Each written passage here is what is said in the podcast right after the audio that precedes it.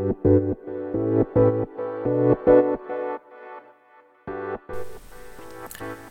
んばんは、翼です。普段はプログラミング、ブログ運営、就活などの情報をブログで発信しています。えー今回はですね、僕が時事ネタを使わない、扱わない理由についてお話ししようかなと思います。はい。えっと、まず報告ですね。報告があるんですが、えー現在ですね、10月、今2020年の10月6 10月8日に現在撮っているんですけど、えー10月の31日まで、えっと、大学生ブロガーの方に向けてですね、えー僕が大学生ブロガーのおすすめの大学生ブロガーブロガーを紹介するっていう記事を書こうと思っているんですけど、えーっとそれに協力してくださる方僕のブログ載せてもいいよっていう方がいらっしゃれば、えーぜひですねお声がけをしてほしいなと、ん？お声がけを欲しいなと思ってます。あのーまああ記事的にはですね大学生ブロガーを紹介するっていうことなんですけどえっと非リンクえーまあ、ブログを紹介することによって URL が貼られるので非リンクをもらえるチャンスってのはあんまりないですないと思うし、まあ、僕はこのブログを閉じることはほぼほぼないと思うのであのー半永久的に残るのでねあのぜひ参加してもらえるとと思います。えーそれでですね、まあ、本題ですね。本題に入りたいんですけど、えー今回はですね僕が時事ネタを使わない理由についてなんですけども今回はそうだな。まあえっ、とコンテンツとかを配信している方向けの話になるかなと思うんですけどうんと僕はですね、えーこのラジオを聞いてくださってる方がいらっしゃるとわかるかもしれないんですけど時事ネタについてほぼほぼ話さないんですよ。うん。まあ、今回みたいなね、ブログのこう、おすすめ企画というか、企画ものはもちろん喋るんですけど、自分に、自分の時事については喋るんですけど、あのー世間の時事ネタとかあそういうことについてあんまり触れないようにしているんですよ。だから、あのよくラジオやってる方で配信してる方だとさ、あの、シャープ53なんちゃらなんちゃらみたいなタイトルの付け方をされる方がいるじゃないですか。もちろんそれはいいんですけど、僕はあんまりそういうのは好きじゃないというかやらなくて。っていうのもその、そうなってくると、じゃあ0、シャープ1とか、シャープ2のやつが聞かれるかっていうと聞かれないじゃないですか。僕はあえてこう全部にタイトルをしっかりとつけてて、そうするとまあ、パラーって見たときにね、あ、これ聞いてみようかなって思えるっていう。例えば、シャープ50を聞いて、じゃあ次、シャープ10のやつ聞こうかって思うと、ちょっとそこに障壁が生まれるので、僕はそういうの書かないんですよ。で、えっ、と、まあ、その理由なんですけども、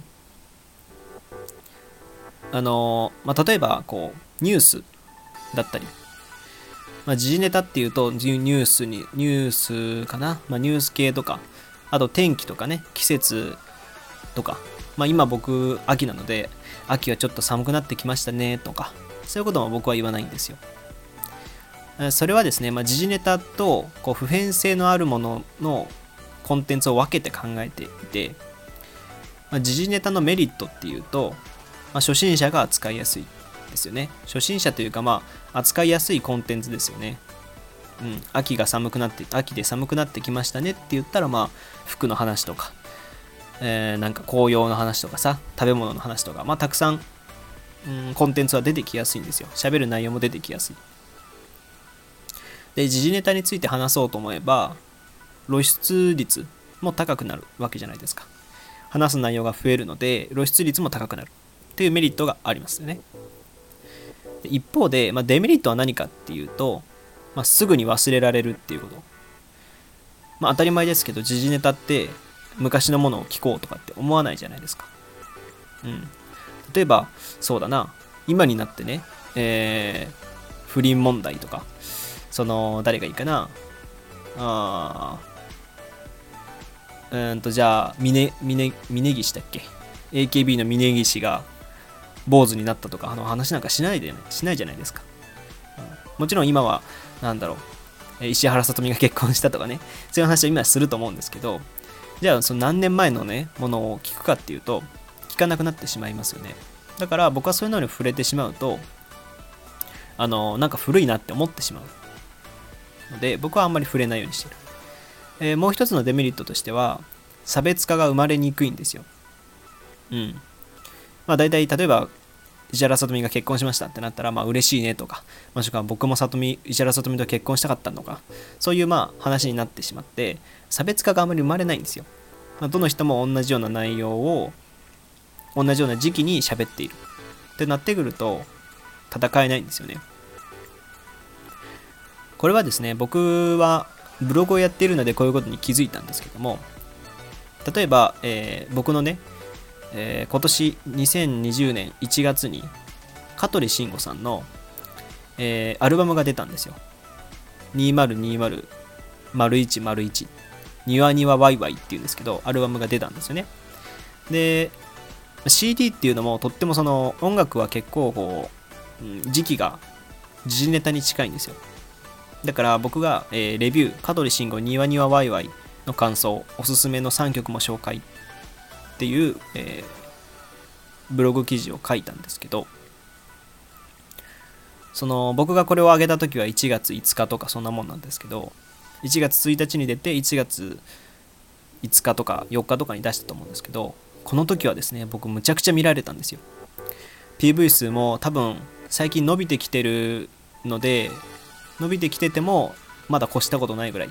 むちゃくちゃ PV 数があってむちゃくちゃリツイートされてプチバズみたいな形になったんですよね。ただじゃあ今、まあ、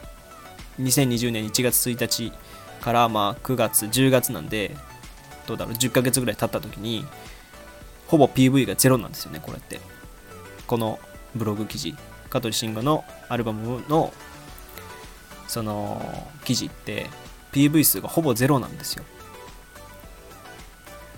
こうなってくると、まあ、書いた意味がないというかね。ブログってやればやるほどまあえっ、ー、と、なんていうのかな、見られる回数が多くなるはずだし、えっ、ー、と、収益も、収益も生まれやすいはずなんですけど、CD とかって、音楽も、音楽とかって、時期の時事ネタがきついので、あのあんまり扱いづらい。ブログに扱いづらいんですよ。ただ本はえっ、ー、と僕は本のレビューとかもよくしているんですけど本のレビューっていうのはある程度昔のものも買われる可能性があるし見られる可能性もあるので僕は書いています。うん。この普遍性のあるもののまあ普遍性っていうか、まあ、ブログで言うとロングテールキーワードとかって言うんですけど、まあ、長く読まれる可能性がある記事のことですね。のメリットとしては長く使ってもらえるコンテンツであるってこと。何回も見られる可能性もあるし、えー、全員が見るわけじゃないけど確実にこう刺さる人がいてで一定数見られるとでもそれほどむちゃくちゃ見られるわけじゃないけどまあ少ない数をずっと見られるだろうという予想ができるのがメリットですねまあ、安定して見てもらえるので、1回書いてしまえば、永遠とそれを PV とか収益が出続ける可能性があるというのがメリットですね。もう1個は差別化がつけやすいっていうことですね。うん。まあ、普遍性のあるもの、普遍性のあるコンテンツっていうのは、あ常に見られる可能性が出てくるので、その時事ネタと違ってそれぞれの角度で書く必要が出てくるので、差別化がつけやすいんですよね。まあ、ただそのデメリットとして挙げられるんですけどとっても難しいですね普遍性のあるものに手を出そうとすると、まあ、中途半端な知識だったり、えー、の経験とかでは刺さらないのであんまりこうコンテンツ配信するのをこう拒んでしまうというかこう時期が長くなってしまう一回一回のこうなんていうのかな一日一回時事ネタを上げる人よりえー、3日に1回普遍性のあるもののネタを上げる人の方がやっぱ数が少なくなってしまうので、まあ、難しいし時間もかかってしまうっていうのがデメリットですね。うん。で、こっちで言うと僕は経験談、ブログ50記事でも稼げた話とか収益、アクセス、コツも大公開っていう、まあ、ブログ記事があるんですけど、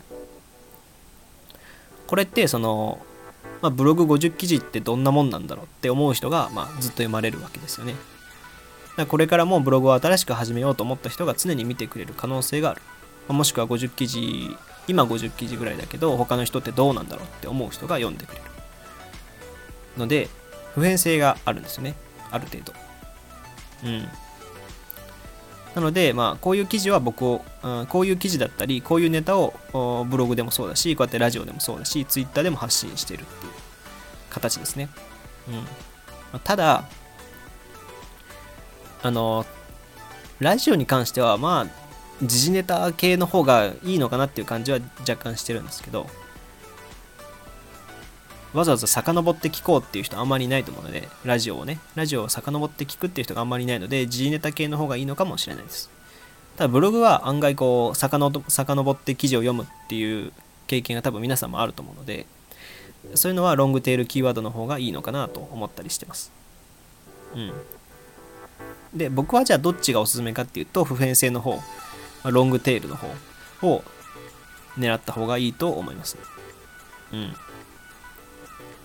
っていうのも、まあ、長期的に続けた時にその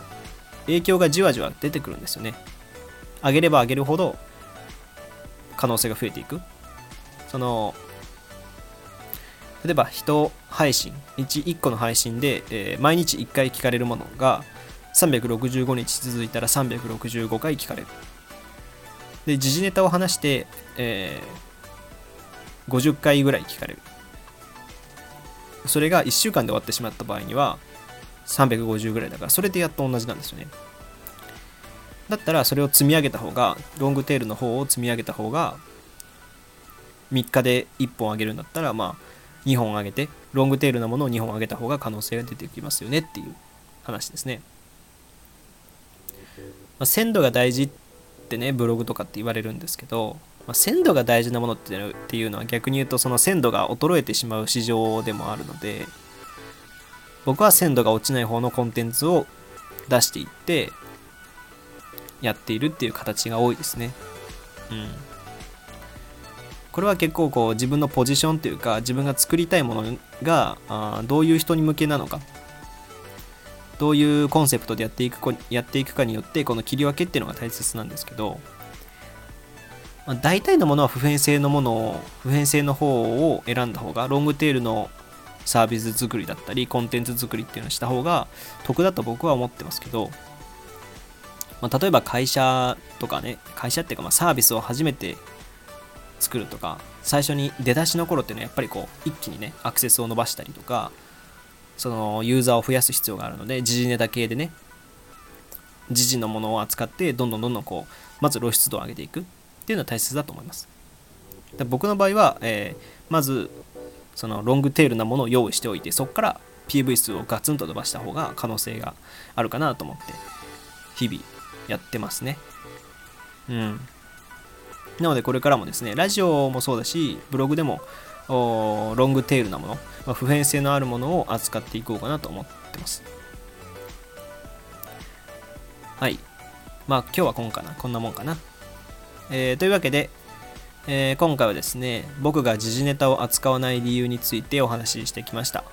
えー、ラジオ以外にもですね、Twitter やバッチャンネルというブログでも発信してるので、そちらもご覧ください。